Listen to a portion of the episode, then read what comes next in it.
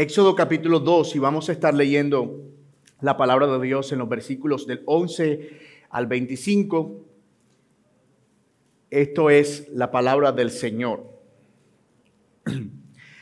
En aquellos días, crecido ya Moisés, salió a donde sus hermanos y vio sus duros trabajos, y vio a un egipcio golpeando a un hebreo, a uno de sus hermanos. Entonces miró alrededor y cuando vio que no había nadie, mató al egipcio y lo escondió en la arena.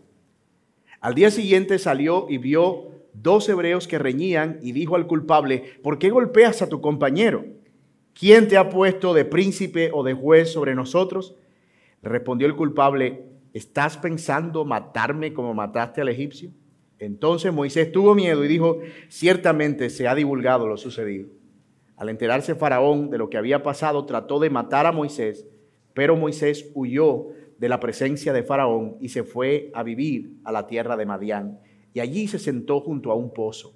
Y el sacerdote de Madián tenía siete hijas, las cuales fueron a sacar agua y llenaron las pilas para dar a beber al rebaño de su padre. Entonces vinieron unos pastores y las echaron de allí, pero Moisés se levantó y las defendió y dijo, y perdón, y dio de beber a su rebaño. Cuando ellas volvieron a Rehuel, su padre, éste les preguntó, ¿por qué han vuelto tan pronto hoy?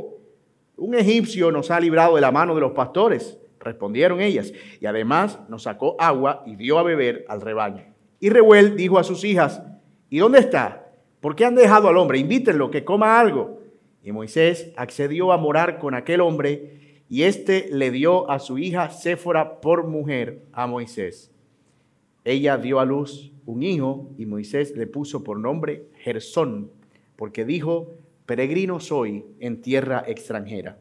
Pasado mucho tiempo murió el rey de Egipto y los israelitas gemían a causa de la servidumbre y clamaron y su clamor subió a Dios a causa de su servidumbre y Dios oyó su gemido y se acordó de su pacto con Abraham, Isaac y Jacob y Dios miró a los israelitas y los tuvo en cuenta.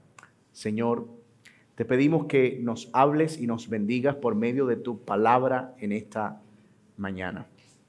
Que seamos, Señor, animados y edificados y que nuestros ojos puedan ver con claridad la belleza del Evangelio, los atributos de Dios en este pasaje, pero también, Señor, cómo tan a menudo, impulsados por nuestros pecados, Señor, traicionamos, Señor, tu llamado y abandonamos, Señor, lo que tú nos has llamado a hacer. Ayúdanos a ver, Señor, que no hay nada más hermoso que podamos hacer que renunciar a todo por servirte y que a través del ejemplo de Moisés nosotros podamos, Señor, fijar nuestros ojos en Cristo, el autor y consumador de nuestra fe. Es en el nombre de Jesús que te lo pedimos. Amén. Amén. En el mundo del fútbol o del soccer, para mis hermanos estadounidenses. Existe una larga lista de jugadores que por sus características prometían ser estrellas. Niños maravilla les llamaban. Pero debutaron tempranamente y la presión de los medios, la fama o la pesada mochila de ser comparados con otros que habían alcanzado cierto nivel de éxito a lo largo de su trayectoria los abrumó tomaron malas decisiones y terminaron sus carreras abruptamente sin siquiera llegar a rozar el éxito de un jugador promedio. Y esto no es algo que pasa solo en el mundo del deporte, sino en muchos otros entornos. El pretender alcanzar antes del tiempo aquello que es resultado de una larga trayectoria y esfuerzo.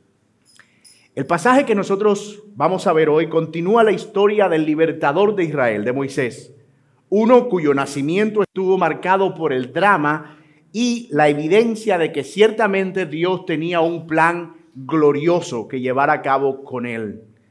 Y aunque es posible que la mayoría de ustedes estén familiarizados con el desarrollo de la vida de Moisés, este importante hombre de las Escrituras, es claro que la palabra de Dios no es acerca de las hazañas y proezas de sus héroes, sino acerca de Dios, quien es finalmente el protagonista de su gran historia. Moisés fue un niño maravilla, realmente, fue un niño maravilla, una promesa libertadora para Israel, pero algunas de sus decisiones no fueron sabias y terminaron por traer consecuencias drásticas. Pero todo eso estaba bajo el control soberano de Dios. Y en su providencia Dios usaría eso, todo su aparente fracaso, para mostrarse como el verdadero libertador de Israel. Que si bien no desecharía a Moisés porque Dios no desechó a Moisés por completo, sí le mostraría que si el pueblo de Dios iba a dejar la esclavitud, no era por el niño maravilla, iba a ser por la mano poderosa del Dios que liberta. Y ese es precisamente el argumento para nuestro sermón en la mañana de hoy. Mientras que Moisés como libertador fue desterrado de Egipto el día que debutó como libertador, Dios por el contrario es quien trae verdadera liberación por su fidelidad y misericordia. Moisés es descartado, desterrado de Egipto el día de su debut como libertador. Pero Dios aparece en la escena como el verdadero libertador de Israel por su fidelidad y por su misericordia. Así que basados en ese argumento vamos a ver nuestro texto a la luz de nuestros ya registrados en copyright tres encabezados. Primero, el libertador frustrado, vamos a verlo en versículos del 11 al 14. En segundo lugar, veremos el libertador forastero.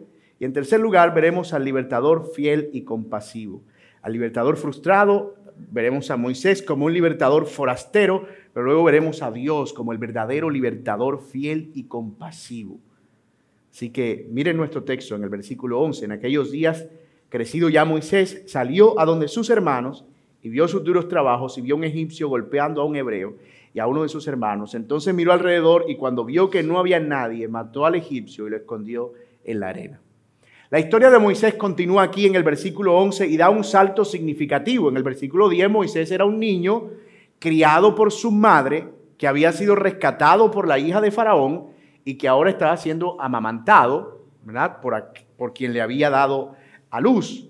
Pero en el versículo 11 ya aparece un Moisés crecido, probablemente alrededor de unos 40 años, y no hay mucho que sepamos de la vida de Moisés, no a la luz de Éxodo y tampoco a la luz del resto del Nuevo Testamento, pero Hechos capítulo 7, que es ese discurso que da Esteban cuando estaba a punto de morir y que hace una recapitulación donde él hace una, un resumen de todo lo que es la historia del pueblo de Israel, él nos da algunos detalles no conocidos en el Antiguo Testamento de lo que fue esa vida de Moisés. Mire lo que dice el versículo 17. Fue por ese tiempo que Moisés nació. Se nos dice que era hermoso a la vista de Dios y fue criado por tres meses en la casa de su padre. Después de ser abandonado para morir, la hija de Faraón se lo llevó y lo crió como su propio hijo.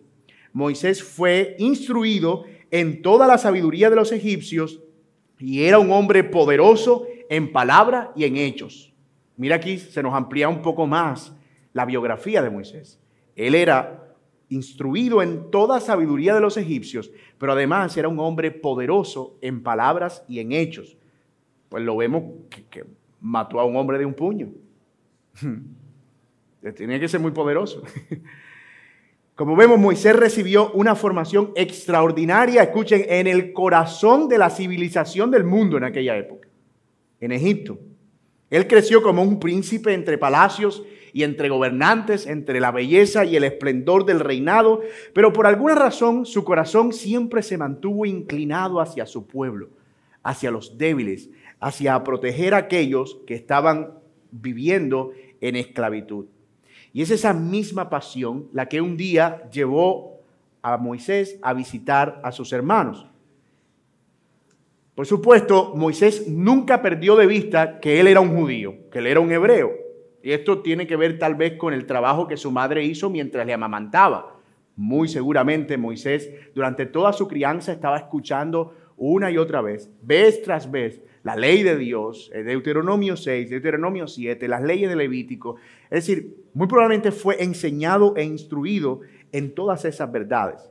Así que Moisés, el niño maravilla y joven promesa en la categoría de libertador de esclavos, debuta y el día de su debut, como dijimos, impulsado por las historias de su llamado extraordinario, los relatos que había escuchado de su madre, tal vez impulsado por la idea de, mira Moisés, Dios tiene un plan maravilloso contigo, tú vas a ser un pastor, un profeta, tú vas a liderar al pueblo. Y él como que, e impulsado por eso, él va al campo, ve a un egipcio golpeando a un judío, mira para un lado, mira para el otro y no ve a nadie. Con mucha calma, pero sin prisa, cruza la calle y mata al egipcio. Él creía que no había nadie realmente. Así que toma al egipcio y lo esconde en la arena. Todos, si estuviéramos viéndonos esta película por primera vez, habríamos esperado, de acuerdo con el libreto hollywoodesco, que este judío, recién salvado, corriera con mujer samaritana a su pueblo y dijera, hemos encontrado a nuestro libertador. Un paladín se ha levantado, él nos va a conducir, tienen que verlo. Es un hombre fuerte, es egipcio, es inteligente, mató a un hombre de un puño. Organicémonos ahora y vamos a salir porque ya tenemos nuestro libertador. Hmm, pero no.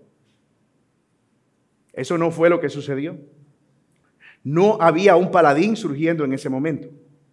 Todo lo que había ahora era un hombre que iba a ser acusado de homicidio. En Éxodo no se ve tan claramente, pero la verdad es que Moisés, escúchenme, él estaba convencido de que los judíos lo iban a ver como un libertador. Es más, Moisés juraba que lo iban a ver como libertador. Hechos 7, 23, 25, Esteban sigue diciendo, pero cuando iba a cumplir la edad de 40 años, sintió en su corazón el deseo de visitar a sus hermanos, los israelitas, y al ver que uno de ellos era tratado injustamente, lo defendió y vengó al oprimido, matando al egipcio. El 25 dice, pensaba que sus hermanos entendían que Dios le estaba dando libertador por medio de él, pero ellos no entendieron.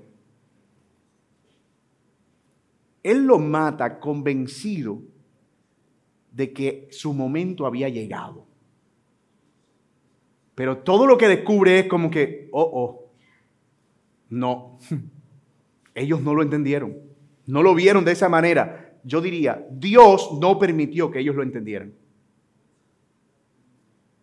Faraón al enterarse de eso, obviamente, buscó la oportunidad para matar a Moisés, pues entendía que era un potencial sublevador, instigador y que podía desestabilizar al reino. Así que nuestro libertador debutante, el día que saltó a la cancha, tuvo que huir lejos a un lugar desconocido, Madián al desierto, a lo profundo del desierto, donde él sabía que Faraón no iba a perseguirlo.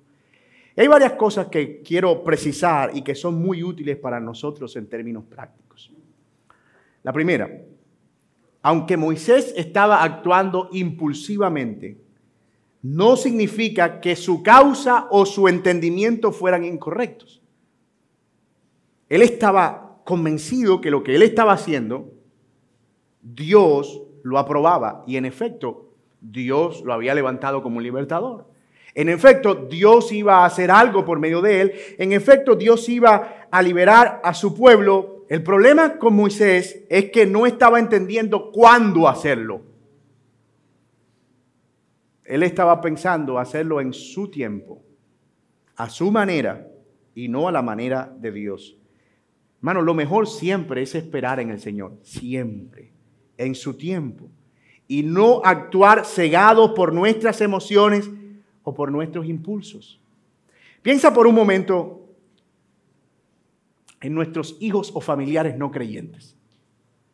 Cuando tenemos que predicarle, a veces la desesperación de no ver fruto en su vida nos lleva a distorsionar el evangelio que les predicamos. Por eso es que te vas a al infierno por rebelde. Estoy aburrido de ti, por eso es que Dios te va a mandar un rayo para matarte. Y empezamos a crear una imagen del Evangelio entre los que no creen, que es una imagen sesgada, solo la de aquel Dios que va a castigar a quien no se comporta bien, pero no la de uno que está demandando arrepentimiento y que está llamando a los hombres a que puedan venir a Él con fe. Mostramos a veces más la misericordia que el juicio en ese acto de desesperación y creer o querer ver resultados rápidos. Cuando el Señor nos llama a perseverar, esperando en oración y con paciencia. Hay otra segunda implicación práctica que yo creo que es importante destacar. Y es que en medio del carácter prematuro de la misión de Moisés, allí había algo valioso. Moisés fue un hombre decidido. Él estaba consciente de que cuando él diera ese paso, él estaba renunciando a todos los privilegios egipcios para identificarse con unos pobres y miserables esclavos que no tenían nada que ofrecerle. Hebreos, el autor dice en el capítulo 11 de su carta, por la fe, Moisés cuando ya era grande rehusó ser llamado hijo de la hija de Faraón escogiendo más bien ser maltratado con el pueblo de Dios que gozar de los placeres temporales del pecado. Consideró como mayores riquezas el oprobio de Cristo que los tesoros de Egipto. ¿Por qué? Porque tenía la mirada puesta en la recompensa. ¿Qué? Espérate, espérate, lee eso de nuevo. Consideró como mayores riquezas los oprobios de quién? De Cristo en Éxodo, Moisés, sí. Probablemente no como nosotros entendemos a Cristo ahora, pero sí como el Mesías que él sabía que había sido prometido, el libertador que Dios había anunciado desde la caída. Y eso es increíblemente abrumador.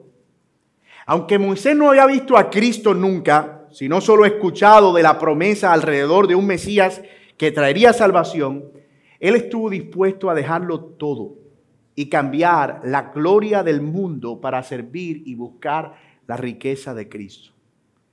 Mis amados, no perdamos de vista que hoy nosotros tenemos una visión más clara de Cristo que Moisés. Y si Moisés, viendo entre las sombras, pudo ser tan decidido al comprender la riqueza del Salvador, ¿No tenemos nosotros una demanda mayor al haber visto a ese Salvador en su esplendor muriendo en la cruz por nuestros pecados? ¿No deberíamos nosotros estar más convencidos que Moisés y dispuestos a cambiar la gloria de este mundo y los placeres del pecado por nuestro Señor Jesucristo? Yo espero que este pasaje, hermanos, de verdad, hoy pueda taladrar nuestro corazón y llevarnos a abrazar la idea de que no hay nada que este mundo ofrezca que sea más glorioso que lo que encontramos en nuestro Señor. No hay nada. Pero otra cosa que yo no quiero que perdamos de vista es que Dios estaba usando este evento, esta, diríamos, salida en falso de Moisés para trabajar en su vida de modo que estuviera preparado para cuando fuere tiempo. Hermanos, eh, equivocarnos en el principio no es fracaso necesariamente. Y todos hemos tomado decisiones que luego evaluamos y decimos, ah, yo no debía haber hecho eso, no debía haberme mudado, yo no debí haberme cambiado, yo no debí haber comprado, yo no debía haber hecho. Pero Dios está usando incluso nuestras malas decisiones para su gloria. A veces escucho de mujeres que batallan con esposos no cristianos. En otras iglesias, aquí no, porque ustedes siempre dicen no hay nada que el Evangelio no pueda arreglar. pero la gente de otra iglesia dice, este, ay, yo, yo creo que me casé con el que no era. Y esa decisión que yo tomé fue tan mala. A mí mi mamá me dijo, no te cases pero yo me metí por ahí y yo creo que es por eso que yo estoy sufriendo tanto. Mira, es posible que eso haya sido una mala decisión, tal vez en yugo desigual o en desobediencia a la palabra de Dios. Pero en el plan soberano del Señor, Él puede usar eso para su propia gloria. Él puede usar nuestras malas decisiones para formar un carácter santo, para que a través de nuestra vida de sujeción a alguien que no vive de acuerdo a, seguimos con el ejemplo de la hermana, de acuerdo a la palabra de Dios podamos mostrar el testimonio de Cristo, quien se sometió a un mundo para ser juzgado y golpeado por él. Matado por él, de hecho. Dios puede hacer que de lo que nosotros consideramos decisiones terribles en nuestra vida, Él haga resplandecer la belleza de su gloria. Y eso es lo que Él va a hacer aquí en la vida de Moisés, porque Moisés sigue estando en las manos de Dios. Y eso es lo que nos lleva a nuestro segundo encabezado, Moisés el forastero. Miren lo que dice nuestro texto en el versículo 15. Al enterarse Faraón que lo que había pasado trató de matar a Moisés, pero Moisés huyó de la presencia de Faraón y se fue a vivir a la tierra de Madián y allí se sentó junto a un pozo. Yo quiero que nos pongamos en el lugar de Moisés por un momento. Más de 40 años él estuvo convencido de que llevaría al pueblo de Israel a la libertad. Se preparó académicamente para eso. Se preparó militarmente para ese momento. Y cuando creyó que estaba a punto de lograrlo, resulta que ahora tiene que abandonar la tierra para salvar su vida porque nadie le copió. No sé cómo se dice eso en inglés, Mr. Byron, pero... Ok. El reto de Byron es traducir los chistes de español a inglés. de gairero a inglés, que no es lo mismo.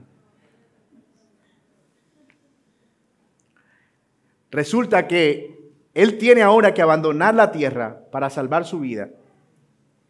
Eh, eh, eh, la única y la mejor posibilidad de hacer algo era mientras él estaba ahí yo, de nuevo, otra vez, yo no quiero que se salgan del lugar de Moisés. O sea, tú eres un niño rescatado milagrosamente. Tú te cuentan la historia. Mira, ese día tu hermana corrió con música japonesa de fondo, estuvo al lado, cuando vio que tú ibas en el arca. Ese día, precisamente, la hija de Faraón te vio con ojo de misericordia, no te ahogó, te rescató y encima te llevaron a la casa. Perdón, Byron. Encima te llevan a la casa de tu madre, le pagan a tu madre para que te críe y luego tú vuelves a la casa de Faraón, te haces príncipe poderoso. O sea, a mí me cuentan todo eso, yo me creo Superman. Digo, wow, definitivamente Dios me va a usar. Él está convencido. Y cuando por fin lo hace, no sucede. Y ahora la pregunta es, ¿cómo voy a poder hacer eso ahora? ¿Quién me va a ayudar? Es más, ¿quién va a ayudar a ese pueblo? Si estando dentro del imperio, con influencia, siendo un príncipe, no pude convencer al pueblo, ¿cómo lo voy a hacer ahora? Eso explica por qué Moisés está sentado en un pozo. No quiero que pasen por alto esa imagen, pero yo quiero pensar que Moisés estaba viendo el pozo como a lo lejos con la mano aquí.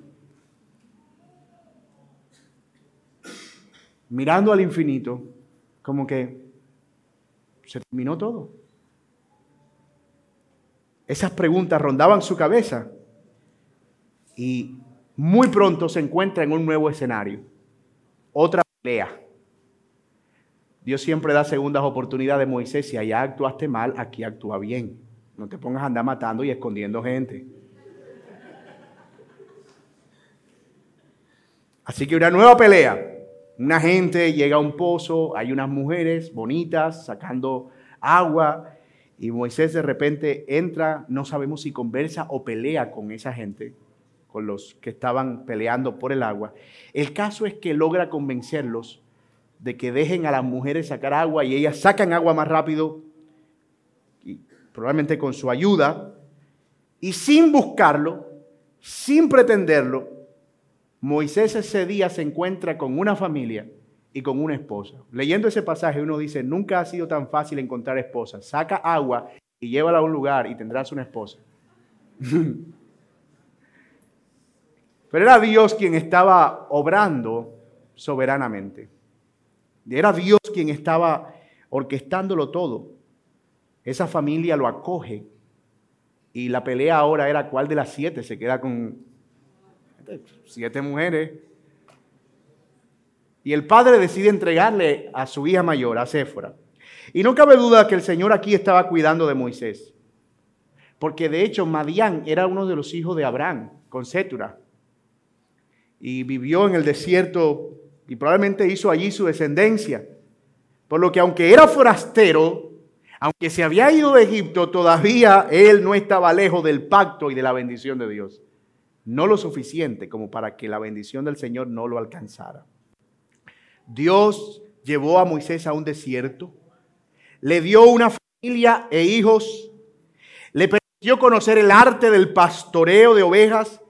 Durante 40 años vivió como, como nómada, es decir, Moisés aprendió lo que era tener arena en los ojos durante 40 años. ¿Para qué creen ustedes todo eso? No cabe duda que todo ese recorrido hacía parte del plan de Dios que él todavía no entendía. Él no tenía ni idea, pero Dios sí. Y Dios estaba preparando y capacitando a Moisés. Y yo estoy más que seguro que cada uno de nosotros, de los que estamos aquí, puede contar una historia de cómo Dios obró en un momento de su vida sin que siquiera tú te dieras cuenta. En un momento de dolor, en un momento de sufrimiento, en un momento de desesperanza, allí Dios te enseñó un montón de cosas y luego cuando todo eso pasó, dice, oh, wow, ahora entiendo qué era lo que Dios estaba haciendo. Y si esta no se parece a tu historia, porque dice, no, a mí Dios nunca ha obrado en mí, yo creo que todavía yo sigo aprendiendo, entonces lo será en algún momento si estás en el Señor. Porque a los que aman a Dios, como dice la palabra, todas las cosas le ayudan para bien. Esto a los que conforme a su propósito han sido llamados. Lo que está diciendo claramente la Biblia es que Dios usa cada circunstancia de nuestra vida con un propósito específico que va anclado a su plan.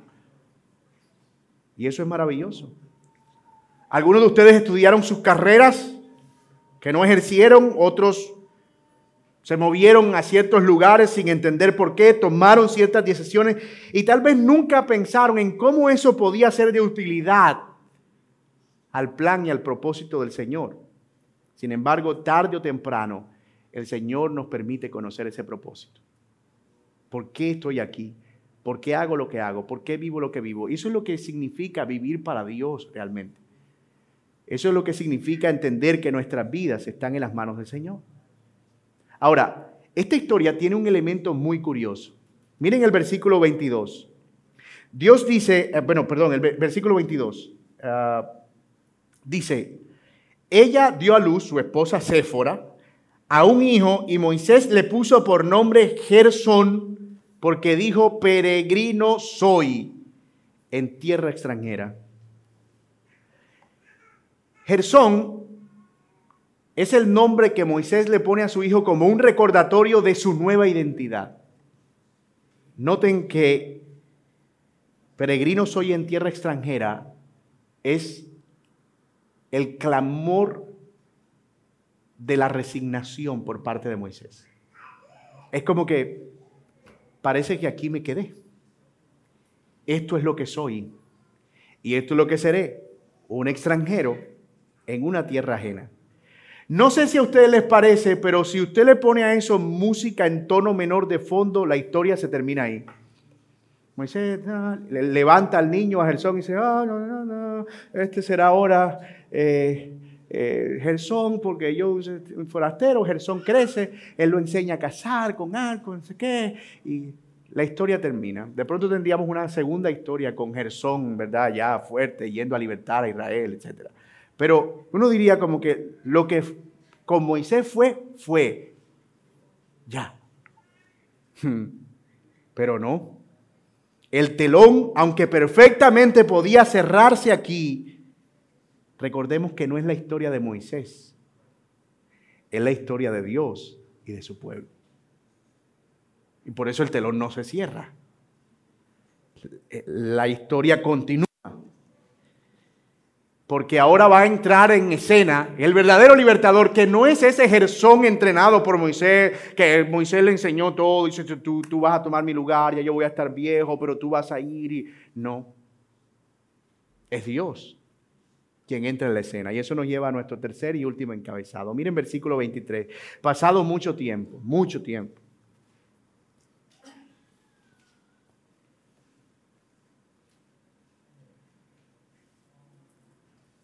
Unos años más tarde, pasado mucho tiempo, murió el rey.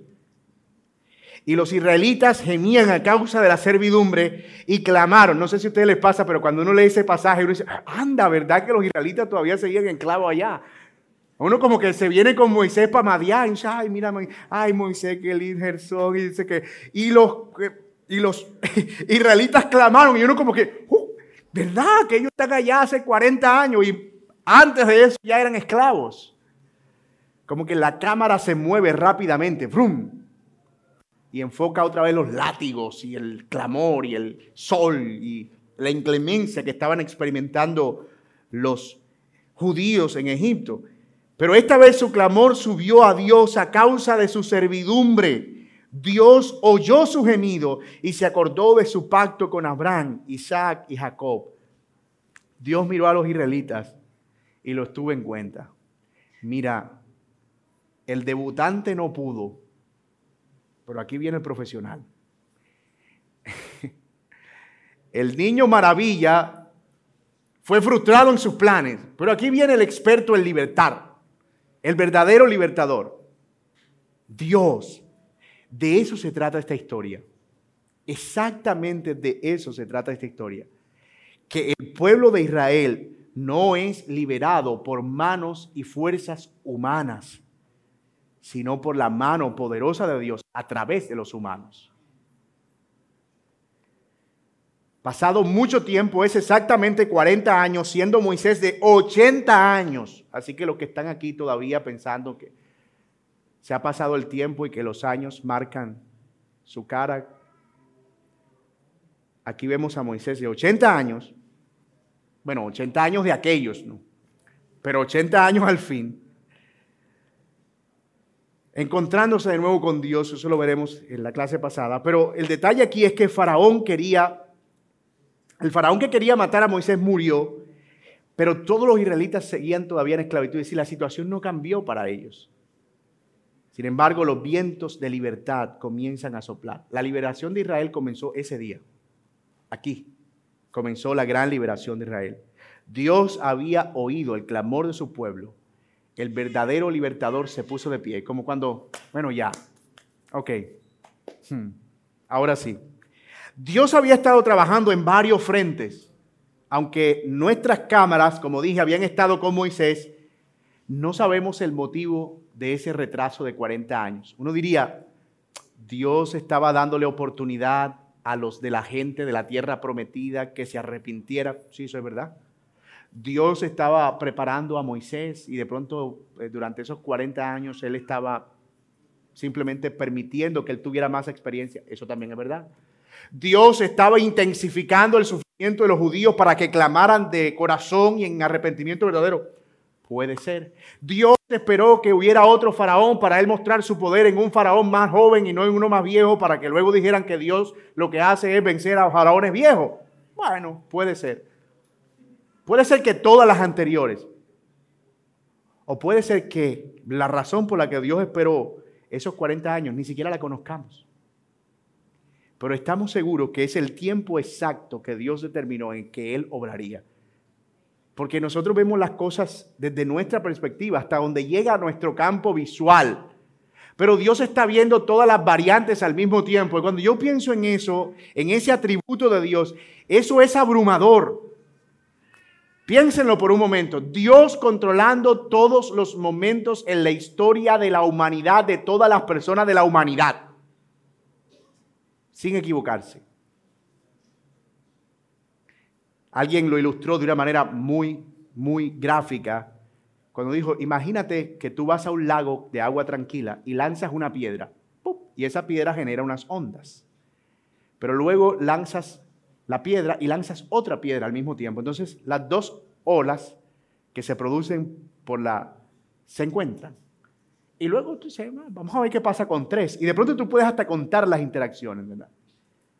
Bueno, hace eso con un puñado de arena y cuenta las interacciones. Es imposible.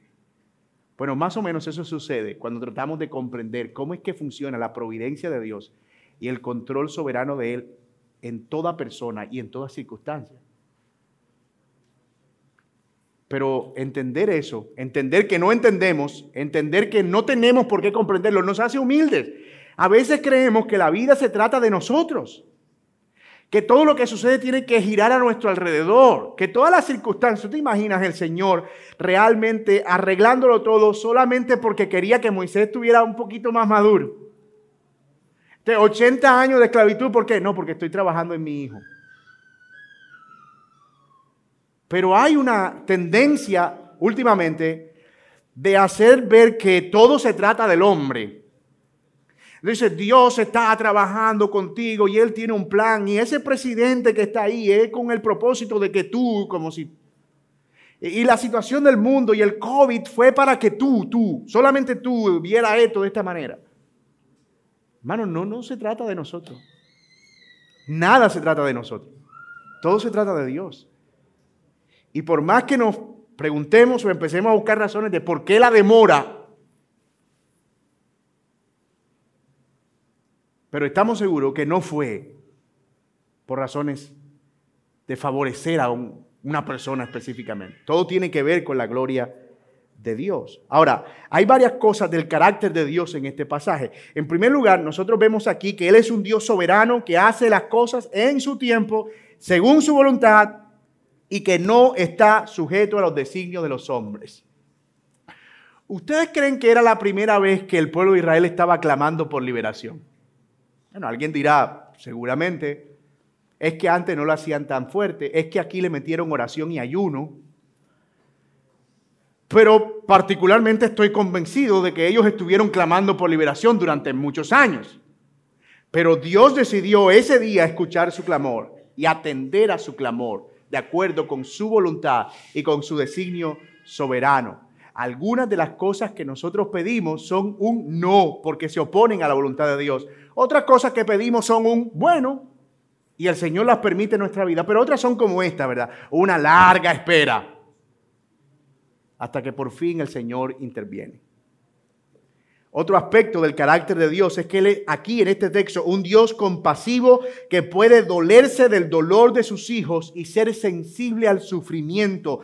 Dios no es un Dios indiferente que no tiene ninguna relación con sus hijos y que no puede comprender su padecimiento. Hebreos 4 dice que Él no es un sumo sacerdote que no puede compadecerse de nosotros, sino que en todo fue tentado, para que ahora pueda comprender también nuestras aflicciones.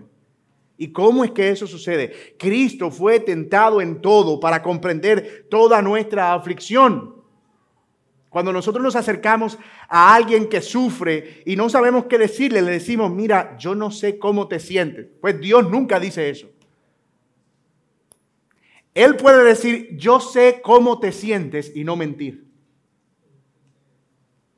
Porque Él fue tentado en todo. Él fue afligido, Él fue abandonado, Él fue traicionado, Él fue asaeteado, Él sintió el dolor físico, Él sintió la tentación, Él lo sintió todo. Hay una ilustración que escuché una vez del pastor Joel Vicky,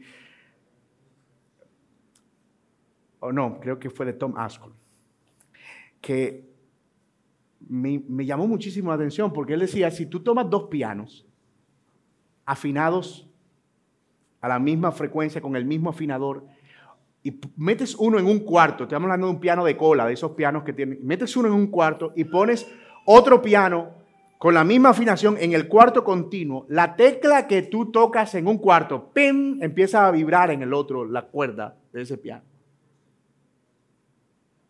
O sea, si, pudieras observar los dos pianos, ese es el fenómeno que sucede. Y dice, bueno, más o menos es lo que sucede con esa identidad de Dios con nuestro sufrimiento. Que nosotros somos un piano que es tocado aquí, pero que vibra en la presencia del Señor. En el sentido de que cuando el dolor se produce aquí, el Señor sabe que se está produciendo dolor y puede entender el dolor y puede obrar en consecuencia. De modo que cuando Dios no responde ante nuestro sufrimiento, no es por falta de compasión. Cuando Dios no responde inmediatamente ante nuestro dolor, podemos estar seguros que no es porque está lejos y no es porque falte compasión. Es por alguna razón que tal vez en ese momento no conocemos y no tenemos por qué conocerla. Es una razón que está en Él. Y por lo tanto es una razón buena aunque no la comprendamos. La tercera cosa que vemos de Dios aquí, o cuarta, es que Él es un Dios fiel, que obra de acuerdo con su pacto y sus promesas. Dios no está actuando aquí para vengar a Moisés, ni para darle una revancha. Dios no está actuando aquí para vengarse de Faraón y castigarlo o para premiar al pueblo judío. Él está actuando en consecuencia con su pacto. Miren lo que dice el texto. Él escuchó su clamor y el 24 dice, Dios oyó su gemido y se acordó de su pacto con Abraham, con Isaac y con Jacob. Eso es lo que mueve a Dios a la acción, su fidelidad a su pacto. Y hermanos, eso es increíble porque eso es lo que garantiza que Él será fiel a nosotros. Porque la razón por la que nosotros somos sostenidos es que ahora nosotros estamos unidos a Dios en un nuevo y mejor pacto, basado en nuevas y mejores promesas, y sellado con una mejor sangre anclado a unas mejores disposiciones. Y si el Señor fue fiel y firme a su pacto, mostrando misericordia con su pueblo en el Antiguo Testamento, cuando aún su Hijo no había entregado su vida por nosotros, oh hermanos, ¿no creen ustedes que el Señor guardará nuestras vidas hasta el fin? Por ser fiel a su pacto. Por eso es que Jesús dice en Juan 10, ovejas son mías mi Padre que me las dio es más grande que yo, ninguna se perderá. Es esa fidelidad la que nos sostiene, porque esa es la fidelidad que mueve a Dios a guardar a su pueblo. Y finalmente, Él es un Dios que actúa en favor de su pueblo. Él es el único que puede traer libertad. Aunque Moisés había mostrado algunos de estos aspectos, porque Moisés pudo sentir el dolor de su pueblo, por eso actuó, Moisés en algún sentido tuvo misericordia y compasión, por eso actuó, nunca lo hizo en la misma proporción en que el Señor lo haría. En efecto, como son altos los cielos de la tierra, así son sus pensamientos más altos que nuestros pensamientos y su actuar más alto que el nuestro. Nosotros podemos ser santos, pero solo Él es perfectamente santo. Nosotros podemos tener compasión, pero solo Él es perfectamente compasivo. Dios es quien definitiva y verdaderamente traería salvación a su pueblo. Y eso debía quedarle claro a Moisés y también al pueblo. Dios es quien salva, no Moisés. Y yo no dejo de pensar que si Moisés hubiese logrado una revuelta 80 años antes, o sea, cambiemos el escenario. E imaginémonos que el hombre que eh, Moisés defiende, en lugar de acusarlo, lo promueve.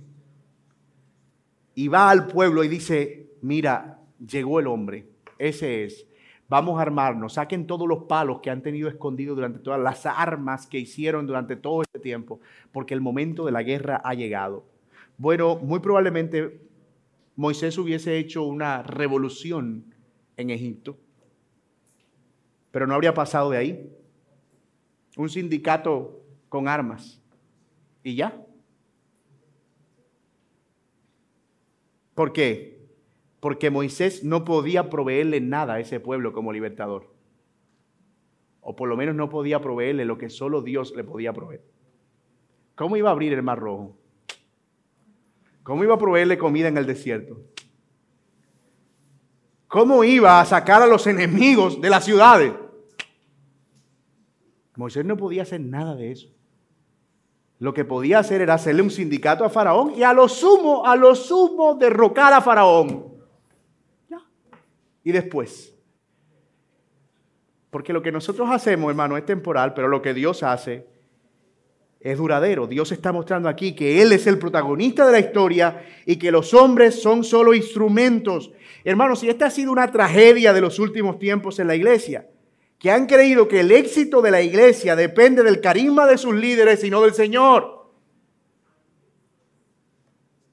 Los pastores, quienes lideran la grey del Señor, dijo Pablo, son o somos administradores de los misterios de Dios y téngannos como tal. Pero hoy ese culto al hombre ha hecho tanto daño. Ese culto a la celebridad, Hace poco veía una página de, Instagram que se dedica a, publicar los zapatos de los apóstoles y profetas y los costos. Y tú tienes que ver el montón de seguidores que tiene. Pues, o sea, si un apóstol se puso unos zapatos, ellos lo publican y publican el precio y no sé qué, y lo puedes adquirir aquí. Hmm. Y ese culto al hombre ha hecho tanto daño. Porque hermanos, en la iglesia todo se trata de Dios, no de los hombres. Todo se trata de Dios. Y mi hermano, con esto cerramos, una verdad que debes abrazar es, si tú estás orando por familiares no creyentes o por personas a tu alrededor, tú debes entender esto. Solamente Dios puede traer libertad, no tú. ¿Por qué? Porque tú no eres Dios. Tú no eres el Espíritu Santo. Tú no los convences de pecado, de justicia y de juicio. Tú no puedes perdonar sus pecados. Tú no moriste en la cruz por ellos. Condúcelos a Cristo. Llévalos al Señor. Muéstrales el Evangelio y la necesidad que tienen de arrepentirse. Pero no pretendas producir tú a punta de demandas de buen comportamiento y moral lo que únicamente Dios puede hacer porque Él es su libertador. Solo Dios puede traer libertad y puede perdonar pecados. Solo Dios puede salvar. Y necesitamos una dosis de humildad aquí. Porque a veces creemos esto en la teoría, pero en la práctica. Hmm, yo quiero tener control, yo quiero, yo, soy, yo quiero, yo puedo, yo quiero. ¿Qué hemos visto hasta aquí entonces en nuestra historia? Que por más prometedor que Moisés resultaba como libertador, por muy niño maravilla que Moisés fuera, él no tenía el poder para traer libertad a un pueblo esclavo. Y eso nos deja solo con un, solo, con un camino, con una sola ruta. Y es que el único que podía traer libertad y salvación es el Dios que hizo su pacto con Abraham, con Isaac y con Jacob. Como bien señala la Escritura en Hechos 4:12, en ningún otro hay salvación, porque no hay otro nombre bajo el cielo dado a los hombres en el cual podamos ser salvos. Y esto, amigo mío que estás aquí sin Cristo, esto es lo que tú estás llamado a creer. Que la salvación solo proviene del Señor y de ninguna otra fuente. No hay salvación en tu justicia propia, no hay salvación en tu moralidad, no hay salvación en tu, eh, en camino religioso, no hay salvación fuera de nuestro Señor Jesucristo, no hay salvación en las tradiciones de los hombres, no hay salvación en ninguna otra cosa que no sea nuestro Señor Jesucristo. Y por eso yo te invito a que vengas a Él y abraces su evangelio en arrepentimiento y fe y confíes de todo corazón. Porque todo camino que escojas te va a conducir al mismo lugar y vas a seguir dando vueltas alrededor de lo mismo. Pero si tú vienes a Cristo, Él te conducirá a la verdadera libertad, al verdadero perdón, a la verdadera tierra de gracia. Que así sea. Oremos. Amante y buen Dios, queremos darte gracias por mostrarnos que tú eres el único que puede libertar a, su pueblo. Gracias por habernos mostrado, Señor, cómo tú obras incluso en medio y a pesar de nuestras malas decisiones. Cómo tú eres soberano incluso en nuestras equivocación. Gracias por ayudarnos a ver de una manera tan clara, Señor, que tú eres nuestro Salvador, nuestro libertador, nuestro redentor. Señor, nosotros como Moisés hemos errado muchas veces, movidos, Señor, por emociones y por tantas otras cosas que nos impulsan, Señor, a hacer lo que no debemos hacer, aunque creemos que es lo correcto. Pero tú eres tan compasivo que nos perdonas y que usas incluso, Señor, esos desaciertos para formar en nosotros un carácter y conducirnos, Señor, hacia donde tú quieres conducirnos. Gracias por permitirnos continuar en este libro de Éxodo viendo más que la historia de Moisés, la historia tuya, Señor, como el Dios de nuestro pueblo. Señor, y a los que están aquí sin Cristo, Yo quiero pedirte para que tu palabra, Señor, les permita correr a ti, Señor, y arrepentirse de todo corazón y confesar que tú eres su único Salvador. Mi amigo, si tú estás aquí y esto es algo que está viniendo a tu mente y a tu corazón, allí donde tú estás, tú puedes orar y pedir al Señor perdón por tus pecados y entregar tu vida a Cristo, dejando atrás los placeres de este mundo, dejando atrás las glorias de este mundo, los placeres del pecado, por un camino mejor y más excelente. Oh Señor, gracias por traer salvación en esta mañana. Es en el nombre de Jesús que oramos. Amén.